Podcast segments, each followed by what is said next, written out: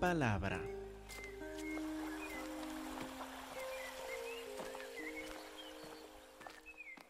gusta confesar mis pecados. No me siento bien a confesar mis pecados a los otros. Sí, puedo entender a confesar mis pecados a Dios, pero también los unos a los otros si decimos, bueno, si confesamos nuestros pecados, nos toca fijar en la promesa, Él es fiel y justo para perdonar nuestros pecados y limpiarnos de toda maldad. Amén, debe decir uno de la congregación. Sí, Él es fiel y justo para perdonar nuestros pecados y limpiarnos de toda maldad. Versículo 10. Si decimos que no hemos pecado, le hacemos él mentiroso y su palabra no está en nosotros. Todos estamos bajo culpa por nuestros pecados nos toca mirar a nuestro Padre Celestial por Cristo Jesús para confesar nuestros pecados y recibir este perdón. Luego en capítulo 2, versículo 3, acuérdense que nos enseñó, en esto sabemos que nosotros le conocemos. ¿Usted conoce a Dios? Muy bien, en esto sabemos que nosotros le conocemos si guardamos sus mandamientos. Puede ser que alguien se sienta que, ay, no, pues si guardamos sus mandamientos, pero me siento el dedo acusador de Dios contra mí por lo que dije o por lo que hice esta semana. Me, me pesa este versículo, puede decir alguien. O en versículo 6, el que dice que permanece en él debe andar como él anduvo, debe andar como Jesús anduvo. Y uno diría, ah, me siento como un, uno que está en los primeros pasos de la vida cristiana porque miro mi vida y no, no me puedo comparar con la perfección y la santidad del Señor Cristo Jesús. O uno puede llegar a versículos este 9, capítulo 2, versículo 9, que vimos hace ocho días. El que dice que está en la luz, que conoce a Dios que está en la luz y aborrece a su hermano, está todavía en tinieblas, nunca conoció a Dios. El que ama a su hermano con fidelidad activamente. El que ama a su hermano permanece en la luz. En él no hay tropiezo, pero el que aborrece a su hermano, al que no le, hace, no le pone atención, al que pone una división entre él y su hermano, al que aborrece a su hermano, como vimos hace ocho días, está en tinieblas, anda en tinieblas, no sabe a dónde va, porque las tinieblas le han cegado los ojos, es decir, nunca conoció a Dios, no conoce a Dios y si sigue en este camino sin arrepentirse, tampoco va a conocer a Dios, está bajo condenación. Y uno dirá, imagine, guardar sus mandamientos, andar como Cristo Jesús, confesar mis pecados, no aborrecer a mi hermano y fíjese lo que nos espera en versículo 15 en ocho días. No amen al mundo ni las cosas que están en el mundo. Si alguno ama al mundo, el amor del Padre no está en él. Y uno dirá, no puedo tolerar más esta carta. Estoy bajo convicción. Imagínense, pensé que esto iba a ser una carta sobre el gozo. ¿Se acuerdan capítulo 1, versículo 4? Léenlo otra vez. Capítulo 1, versículo 4. Estas cosas les escribimos para que su gozo sea cumplido. Y dirá que pensé que iba a ser una carta sobre el gozo. Pero domingo por domingo me siento la carga de mis pecados. Me siento que no puedo vivir la vida cristiana.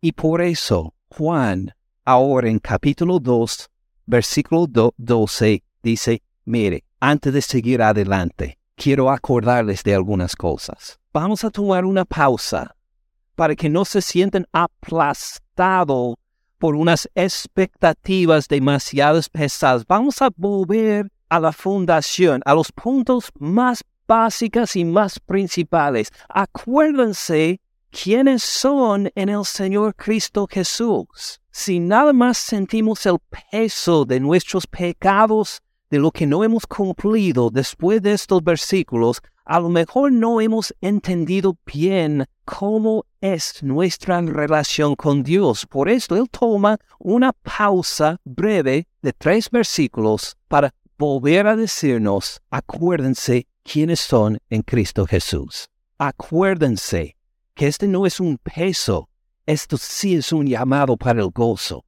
Es un llamado para la comunión en Él. Acuérdense quiénes son y qué tienen en Cristo Jesús. Y nos va a decir seis cosas, seis cosas básicas de que nos toca acordarnos para que nos demos cuenta, oh sí, sí, sí, soy salvo. Se me había olvidado por un momento. Sí, el Señor me ha rescatado, me ha dado nueva vida. Y empezamos en capítulo 2, versículo 12, a ver estas seis cosas que nos comunica a todos nosotros los creyentes, a todos nosotros que tenemos a Cristo Jesús como nuestro Señor y Salvador, capítulo 2, versículo 12, les escribo a ustedes, hijitos, su nombre para todos los creyentes, porque sus pecados les han sido perdonados por su nombre. Vamos a volver a esto en más detalle. Solo queremos ver primero estas seis cosas básicas que nos quiere comunicar. Fíjense, esta es la primera. Sus pecados han sido perdonados por su nombre ustedes no siguen bajo su ira, no siguen bajo la condenación, sus pecados han sido perdonados por su nombre. Esta es la primera observación de Juan. La segunda, les escribo a ustedes, padres, porque conocen al que es desde el principio. Fíjense, ustedes conocen a Dios, conocen al Señor Cristo Jesús. Imagine el privilegio que tiene. Conocen a Dios. No necesita buscar algo otro intermediario con Dios. No necesita buscar a otra persona que le, le sirva de abogado para Dios. Ya tienes a Cristo Jesús. Ya lo conoces. Conoces al que es desde el principio. No caigan en el error de que necesito que algún santo, que la Virgen, que otra mediadora llegue a salvar. No, no, no, no, no. Ustedes conocen al que es desde el principio. Y no necesitan a ningún otro. La tercera observación que hace, les escribo a ustedes jóvenes porque han vencido al maligno. ¿Quién es el maligno? Satanás, el diablo. Han vencido al maligno. Qué buenas noticias. Ya tenemos victoria sobre el maligno. Ah, pensábamos que iba a decir, a ustedes vencerán al enemigo, pero note bien que dijo que esta victoria ya tenemos cumplida en Cristo Jesús sobre el maligno. ¡Qué bendición! Luego, les escribo a ustedes, hijitos, porque han conocido al Padre. Subraya que es nuestro Padre Celestial. Ustedes lo conocen no solo como Dios, no solo como el Todopoderoso, ustedes lo conocen como Padre. Ustedes tienen una relación estrecha con Él. Versículo 14. Repite, les he escrito a ustedes padres porque han conocido al que es desde el principio. Ya lo dijo. ¿Por qué lo dice otra vez? ¿A usted se le olvidan las cosas? ¿Hay alguien a quien nunca se le ha olvidado nada? Si levanta la mano, le voy a hablar o con sus padres, o con su esposo o esposa y le garantizo que en algún momento se le ha olvidado algo. Juan quiere repetir lo mismo porque también las verdades espirituales se nos pasan, se nos escapan, se nos olvidan para poder decir, si conozco al que es desde el principio, desde el principio, el, el que me conoció antes de mi nacimiento, el que ve toda mi vida y que me va a conocer aún después de la muerte, ya lo conozco a Él. ¡Qué maravilla! ¿De qué tengo que preocuparme? Ya conozco al que es desde el principio. Les he escrito a ustedes jóvenes porque son fuertes. Son fuertes y la palabra de Dios permanece en ustedes. Permanece en ustedes mora. No es que un día tengo la palabra de Dios, otro día no, no. La palabra de Dios mora, permanece, tomó lugar, tiene residencia en ustedes y han vencido al maligno. Esto dijo antes, ¿verdad? Sí. ¿Por qué lo repitió? ¿Por qué lo repitió? Ya saben la respuesta, ¿verdad? O dirá, no, pues se me olvidó. Por favor, no me digan esto. Digan que sí me acuerdo. Nos dijo hace poco el versículo antes que se nos olvidan las cosas. Por eso Juan lo repitió Amén, así es. Hemos vencido al maligno, nos dice dos veces. Porque tal vez después de la primera vez todavía no estamos convencidos.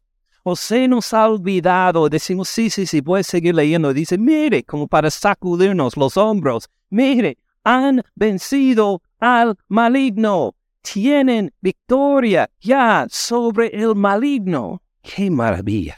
Entonces, lo vamos a ver de esta forma. Nos dio seis declaraciones diferentes.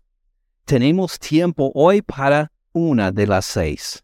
Entonces, vamos a ver una hoy y Dios mediante el jueves vamos a ver otra y tal vez una tercera.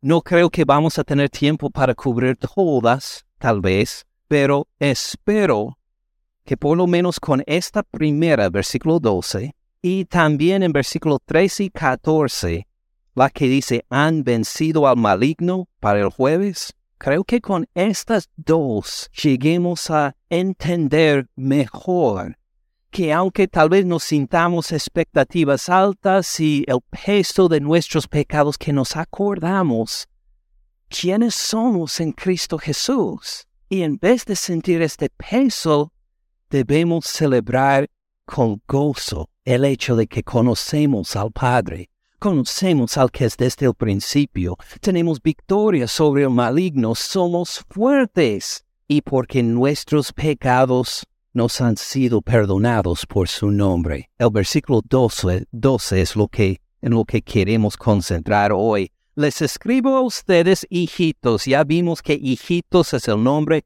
que utiliza Juan para todos nosotros en la fe cristiana. De hecho, estas seis cosas, les digo un secreto, estas seis observaciones de Juan tienen que ver con todos nosotros. Aunque dice jóvenes, nos aplica también a nosotros los viejos aunque dice los padres, se aplica también a los que nunca han tenido hijos. Estas verdades son para todos nosotros. No escuchen ahí, ah, dice para los jóvenes, no me incluye. Bueno, usted es joven en el Señor. ¿A ¿Cuántos años tiene? ¿Cuántos años tiene Él que es desde el principio? Sí, usted es joven todavía.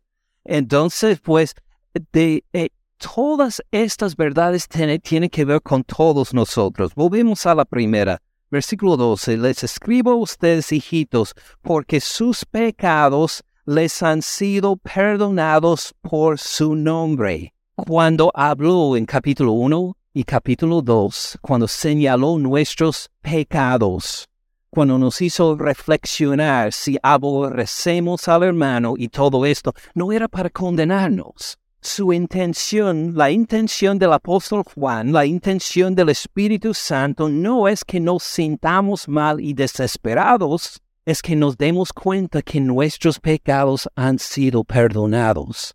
Fíjense bien en la, en la forma verbal ahí, porque vuestros pecados les han sido perdonados por su nombre. Han sido perdonados. Quiere decir que en el pasado Dios logró ya el perdón de nuestros pecados y ahora estamos en la condición constante de perdón por nuestros pecados. Sus pecados han sido perdonados por su nombre. Si hemos confiado en Cristo Jesús, nuestros pecados han sido perdonados. Me dirá, un, momento, un momento, todavía hay algo que no entiendo bien. Pero, este, ¿qué pasa con los pecados futuros? Los pecados que ni he cometido todavía, ¿son perdonados? Amén, son perdonados también. Vuestros pecados le han sido perdonados. ¿Por cuál medio fueron perdonados nuestros pecados? porque nosotros nos, nos portamos bien, por esto Dios perdonó nuestro... No, ¿cómo son perdonados nuestros pecados? Por la sangre que Jesucristo derramó en la cruz por nosotros. ¿Cuándo murió el Señor Cristo Jesús? ¿Hace cuántos años? Hace como dos mil años murió. Ahora, pero pequé hoy, pequé ayer. Él murió hace dos mil años. Todavía es válida la muerte de Él en la cruz por mis pecados hoy? ¿O Él tiene que morir otra vez por mis pecados nuevos. No, Él murió una vez para todos nuestros pecados, aun los pecados que Él, que, que nosotros no hemos cometido todavía. Los pecados que no cometimos hasta dos mil años después de su muerte son perdonados porque Él derramó su sangre en la cruz por nosotros. ¿Quiere decir que nuestros pecados futuros son perdonados? Claro que sí. Sus pecados han sido perdonados. ¿Por qué nos manda entonces confesar nuestros pecados? ¿Por qué tenemos que confesar nuestros pecados? Porque nosotros somos criaturas del tiempo, vivimos en el tiempo. Hoy no es el viernes, este año no es el año 2006, tampoco estamos en el 2020, no estamos arriba del tiempo. Imagine esto, si podría escoger el año en que quería vivir. Ah, no viví bien el año 2006, creo que lo voy a volver a vivir y esta vez lo voy a hacer mejor. No tenemos esta opción, estamos encarcelados en cierto sentido en el tiempo. Entonces nuestra experiencia del perdón de nuestros pecados viene por clamar al Señor pidiéndole perdón por nuestros pecados a base de lo que Él hizo hace dos mil años. Y de día por día, cuando pecamos, confesamos nuestros pecados para experimentar de nuevo este perdón que ya tenemos garantizado en el Señor Cristo Jesús.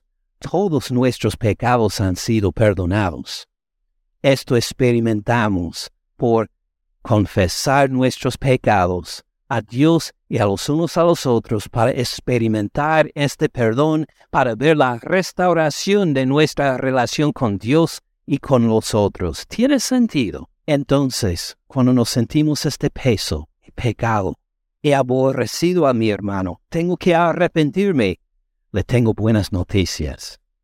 Tus pecados son perdonados. Arrepiéntase, confiesa su pecado y lo que vas a encontrar es que Dios ya ha perdonado este pecado y puedes andar en una relación restaurada con Dios. Puedes andar con una relación limpia, pura y santificada con Dios. Ahora ven el gozo. Ven de dónde viene el gozo. Algunas personas sí.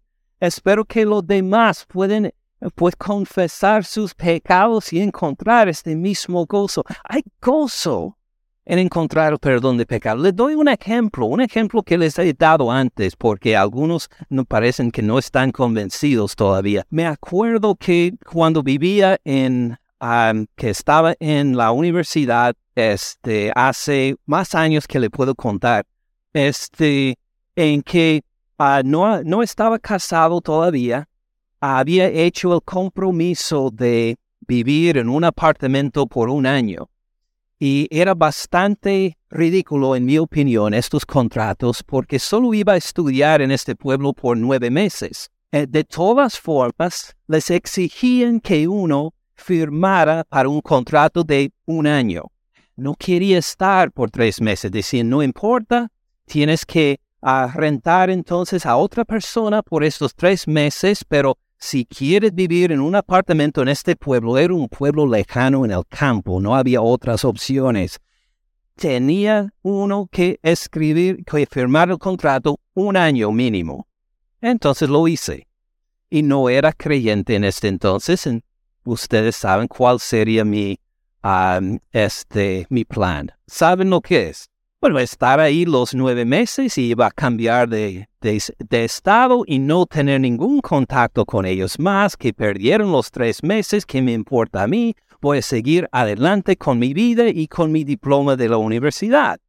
Y era en ese entonces, acuérdense que esto fue antes del Internet, antes del uso de, de la computadora en todas partes, así que este, uh, uno podría escaparse más fácilmente de estas cosas, ¿no? Entonces así decidí cumplir los nueve meses, cumplir los pagos, cambié de residencia, dejé de pagar, me llegaron cartas a mi nueva dirección pidiendo el dinero de los tres meses y nada más escribí a esta persona no vive acá, los devolví y no me preocupé más del asunto, porque era inconverso. Y pues así me parecía lo más justo para mí. Después de unos tres años después, tres años y medio después me convertí. Me arrepentí de mis pecados, recibí a Cristo Jesús como Señor y Salvador, y así seguía mi vida cristiana. Gozosamente cambiamos para el estado de Georgia. Estaba un día en un culto escuchando una prédica y de repente el, el que predicó en este entonces leyó un versículo de 1 Corintios en que no hubiera ninguna deuda, o fue de Romanos tal vez, que no haya ninguna deuda que nos queda pendiente, sino la deuda de amarnos los unos a los otros. El propósito del sermón no fue para hablar de las finanzas, no fue para hablar de mi caso, no, no era nada de esto, pero el Espíritu Santo utilizó esto como una flecha. Para llegar a mi corazón. ¿Te acuerdas de esta deuda de hace años en que tú no pagaste y no podía quitarme esta flecha de mi corazón? Estaba ahí, si yo pequé contra el Señor, contra esta gente por quienes había escrito este contrato, soy culpable. Entonces, todavía antes del tiempo del correo electrónico, les escribí una carta por mano. Le dije, mire, ustedes a lo mejor ni se acuerdan de mí, pero viví en tal apartamento hace cinco años. Les debía uh, tres meses de renta. Uh, por favor, díganme cuánto es porque ya soy cristiano, me arrepiento de lo que he hecho y quiero pues resolver este asunto. Entonces me escribieron de vuelta, me dijeron, sí, este, encontramos sus récords en los archivos del sótano del edificio. Es decir, se les habían olvidado por completo. Y dijeron, pues pagabas esto por mes en este entonces, entonces no debes esta cantidad. Y les di un cheque que bueno, no teníamos dinero en ese entonces, en el sentido, no teníamos mucho dinero, sí había dinero, no, no vivíamos con los dinosaurios, pero, eh, pero no teníamos mucho dinero en este entonces, nos costó, me dolió escribir este cheque y mandarlo, pero el Espíritu Santo quitó esta flecha del corazón porque me arrepentí, pedí perdón a Dios, pedí perdón a esta a este negocio. Ellos recibieron el cheque y pues me entró un gozo más allá de la descripción.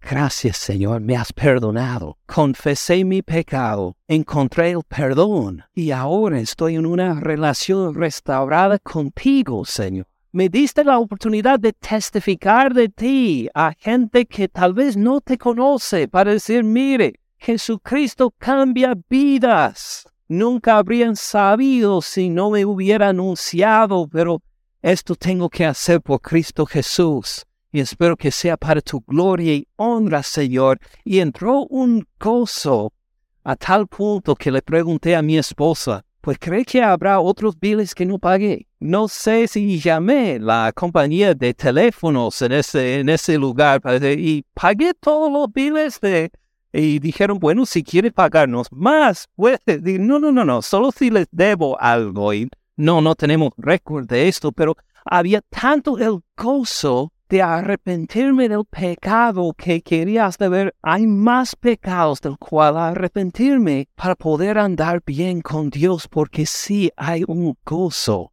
en andar en una, en una relación restaurada con Dios y los unos con los otros también. Así son las noticias de este versículo. Les escribo a ustedes, hijitos, porque sus pecados les han sido perdonados por su nombre. Es que no gané el perdón de pecados por mandar este cheque. Los pecados ya estaban perdonados, ya habían sido perdonados. Pero para participar en este gozo, para experimentarlo en el tiempo, para experimentarlo en, mi, en mi relación personal con Dios. Tenía que confesar mi pecado, arrepentirme y encontrar que sí hay gozo en el perdón que Dios nos ha dado en Cristo Jesús. Tiene sentido. Nos faltan, eh, nos faltan tres palabras de este versículo todavía. Mírenos. vuestros pecados les han sido perdonados. ¿Qué más nos falta? Por su nombre. Por su nombre han sido perdonados. Ahora, ¿qué quiere decir este por su nombre? Bueno, que Él murió en la cruz por nosotros, resucitó de los muertos, sí, sí, pero si lo examinamos bien, tiene la idea de por causa de su nombre, por causa de su nombre, para su gloria, podemos decir, por causa de su nombre. Pues, ¿Qué diferencia hay en esto? ¿Qué quiere decir en el sentido de por su nombre, en el sentido de por causa de su nombre? Vamos a mirar algunos versículos para ayudarnos a entender lo que significa este por su nombre, en el sentido de por causa de su nombre.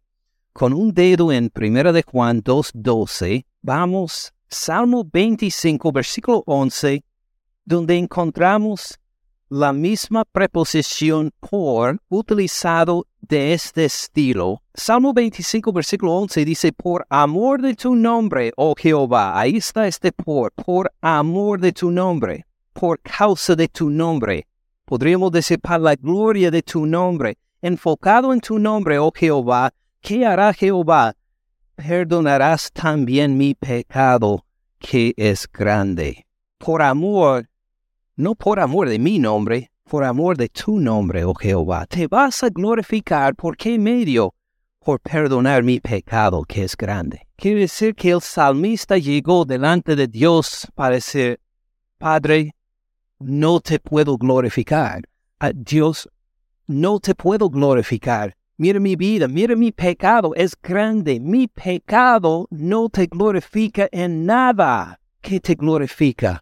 Pues nada de mí, sino algo de ti. Si tú perdonas mi pecado, esto sería de gran gloria para tu nombre. Tú serás conocido como el Dios perdonador. Tú serás conocido como el Dios compasivo. Tú serás conocido como el Dios fiel, fiel a su pacto, que aunque fallé en el pacto, aunque pequé, pequé a lo grande, tú eres perdonador, compasivo y fiel. Por amor de tu nombre, oh Jehová, perdonarás también mi pecado, que es grande. Jehová va a recibir gran gloria al perdonar el pecado del salmista David en vez de darle el castigo merecido. Tienen una idea entonces de cómo en 1 de Juan 2.12 nuestros pecados han sido perdonados por su nombre, hablando de Cristo Jesús. Todavía hay un poco más de ver. Vamos desde Salmo 25, donde habla de por amor de tu nombre, oh Jehová, perdonarás también mi pecado que es grande, Vamos al Nuevo Testamento, otra vez vamos al Evangelio de Lucas, Lucas 5:17. Aconteció un día que Jesús estaba enseñando y estaban sentados los fariseos y doctores de la ley, todos los que sabían y enseñaban más acerca de la ley de Moisés, los cuales habían venido de todas las aldeas de Galilea, de Judea y Jerusalén, y el poder del Señor estaba con él, con Jesús, para sanar versículo 18, sucedió que unos hombres que traían en un lecho a un hombre que estaba paralítico procuraban llevarle adentro y ponerle delante de él, pero no hallando cómo hacerlo a causa de la multitud. Ustedes saben la historia, ¿verdad? Querían entrar con el lecho de su amigo que era paralítico, no podían, estaba así de gente, todo el lugar donde enseñaba Jesús, donde sanaba, no podían entrar, entonces dijeron, ¿qué vamos a hacer? Y a alguno de ellos se le ocurrió, vamos a subir al techo, vamos a bajarlo desde arriba frente a Jesús. No hallando cómo hacerlo a causa de la multitud, subieron encima de la casa por el tejado, le bajaron con el lecho, poniendo en medio delante de Jesús. Impresionante la fe de estos amigos, ¿verdad? ¿Le gustaría tener amigos así? Sí, creo que todos nosotros. Y hasta este momento, ¿quién recibe más gloria? Pues los amigos. Fíjense en su fidelidad, la compasión por el amigo. Lo pueden haber abandonado, le pueden haber dicho, ah, tenemos que esperar otro día. Entonces, en cambio, dijeron, no, vamos a insistir, vamos a buscar la forma de llevarlo a Jesús Aun si tenemos que subir el techo y bajarlo, vamos a encontrar la forma de llevar a nuestro amigo a Jesús. Y lo que esperamos encontrar en versículo 20 es que Jesús dice, sea sanado. Pero esto no dice. Al ver la fe de ellos, va a llevar su fe, la fe de ellos, a mucho más. No, el que es el centro de esta historia es el Señor Cristo Jesús. Fíjense lo que Él hace. Le dijo, hombre, tus pecados te son perdonados. Pensamos que iba a decir, sé sanado, levántate y anda. Pero dice, hombre, tus pecados te son perdonados. Versículo 21. Entonces los escribas y los fariseos comenzaron a cavilar. ¿Qué quiere decir cavilar? Quiere decir que profundamente pensaron de una forma muy agitada. Se pusieron nerviosos. Estaban, no, no, no, no, no, no, un momento, un momento. ¿Quién es este que habla blasfemias? Acabamos de escuchar una blasfemia de este Señor que va sanando a todos. ¿Cómo puede ser? ¿Quién puede perdonar pecados sino solo Dios? Él no dijo, hombre, que mi Padre perdone tus pecados. No dijo esto. No dijo, ojalá que tus pecados sean perdonados. No dijo, vaya al templo con su sacrificio para perdón de pecados. Él declaró con autoridad, hombre, tus pecados te son perdonados. Solo Dios tiene esta autoridad. Por eso cavilaron, estaban pensando, agitados, preocupados. Versículo 22. Jesús entonces, conociendo los pensamientos de ellos, respondiendo les dijo, ¿qué cavilan en sus corazones? ¿Por qué están agitados? ¿Por qué están pensando que acabas de escuchar una blasfemia? Mire, versículo 23, ¿qué es más fácil? Decir, tus pecados te son perdonados o decir levántate y anda? ¿Cuál es más fácil? Bueno, si pensamos solo en hablar, el decir tus pecados te son perdonados sería más fácil. O tal vez levántate y anda sería más fácil porque solo Dios puede perdonar los pecados. Pues para que sepan que el Hijo del Hombre tiene potestad en la tierra para perdonar pecados, dijo al paralítico, a ti te digo, levántate, toma tu lecho y vete a tu casa. Ahora, si Jesús hubiera blasfemado en versículo 20, ¿tendría el poder de Dios para sanar? No, se le habría acabado. ¿Por quién tenía este poder según versículo 17? ¿Lo vio? Versículo 17 al final.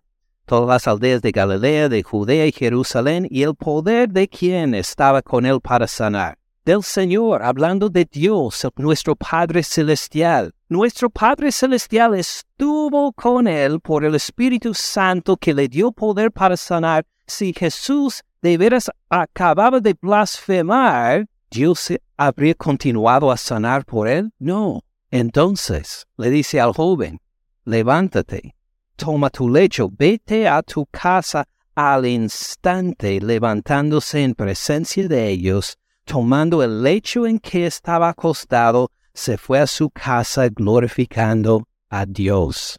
Jesús no había blasfemado. Todavía estaba obrando en el poder de Dios. ¿Por qué? Porque Él tenía poder para hacer lo que solo Dios hace, a perdonar pecados. Estaban en la presencia de Dios en ese día, en Cristo Jesús cuando él dijo, levántate y anda. Y así hizo este joven. Noten cómo Jesús es el centro y cómo Él tiene autoridad para perdonar pecados. ¿Estamos de acuerdo? La gente responde, versículo 26, todos sobrecogidos de asombro, glorificaban a Dios. Llenos de temor decían, hoy hemos visto maravillas. O no solo por la sanidad, hemos visto que el Hijo del Hombre, el Cristo, tiene poder para perdonar pecados. Por eso puede decir Jesús en Lucas 24, sigan adelante hasta el fin de Lucas, Lucas 24, versículo 45, cuando murió en la cruz por nuestros pecados, cuando resucitó de los muertos, así anuncia a sus discípulos en Lucas 24, 45. Entonces les abrió el entendimiento a sus discípulos, para que comprendieran las escrituras. Les dijo, así está escrito, y así fue necesario que el Cristo padeciera y resucitara de los muertos al tercer día, y que se predicara en su nombre. ¿En el nombre de quién? En el nombre de Cristo. En el nombre de Cristo Jesús. En el nombre de Cristo Jesús, por la autoridad de Él, por el poder de Él, por la presencia de Él, de Cristo Jesús, que se predicara en su nombre el arrepentimiento y el perdón de pecados en donde, en todas las naciones, entre todas las etnias, para chinos, para japoneses, para árabes, para hispanos, para gringos, para todos. En su nombre, dijo Jesús, hay perdón de pecados para todos en el nombre del Señor Cristo Jesús. ¡Qué maravilla! Comenzando desde Jerusalén, ustedes son testigos de todas de estas cosas. Ahora, para resumir, pensando otra vez el Salmo 25, 11.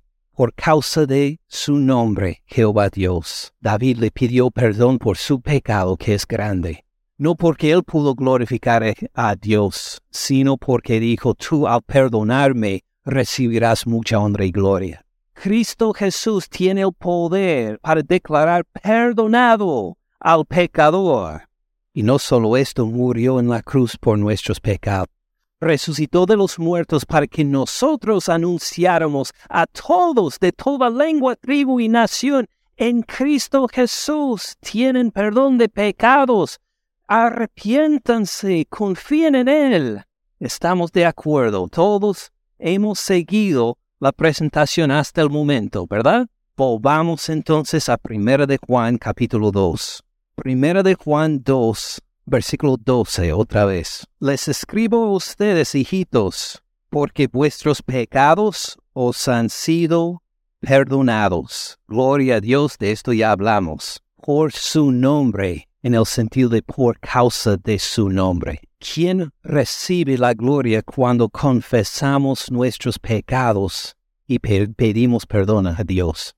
¿Quién recibe la gloria? El Señor Cristo Jesús. Tal vez nos sentimos incapaces de glorificar a Cristo Jesús por nuestro pecado. Este versículo nos da buenas noticias.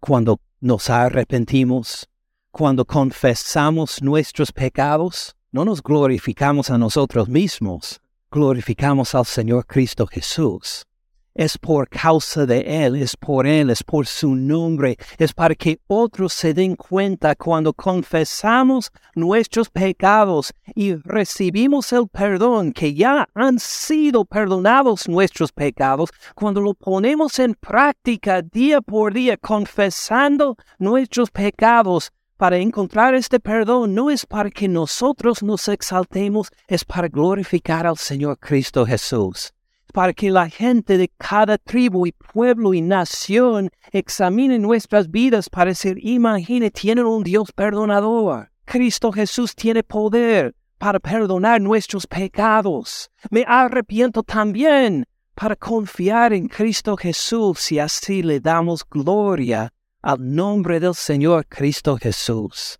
Tiene sentido. ¿Se acuerdan los que han sido bautizados por lo menos en, en, en nuestra iglesia, algo que les digo a casi todos es que quiero recalcar, quiero subrayar, mire, cuando somos bautizados no es para decir yo soy grande, mire quién soy yo, yo soy muy santo ahora, mire que me he arrepentido y ahora soy nueva criatura. Sí, hay esto es verdad, somos nueva criatura, pero es para glorificar al Señor Cristo Jesús.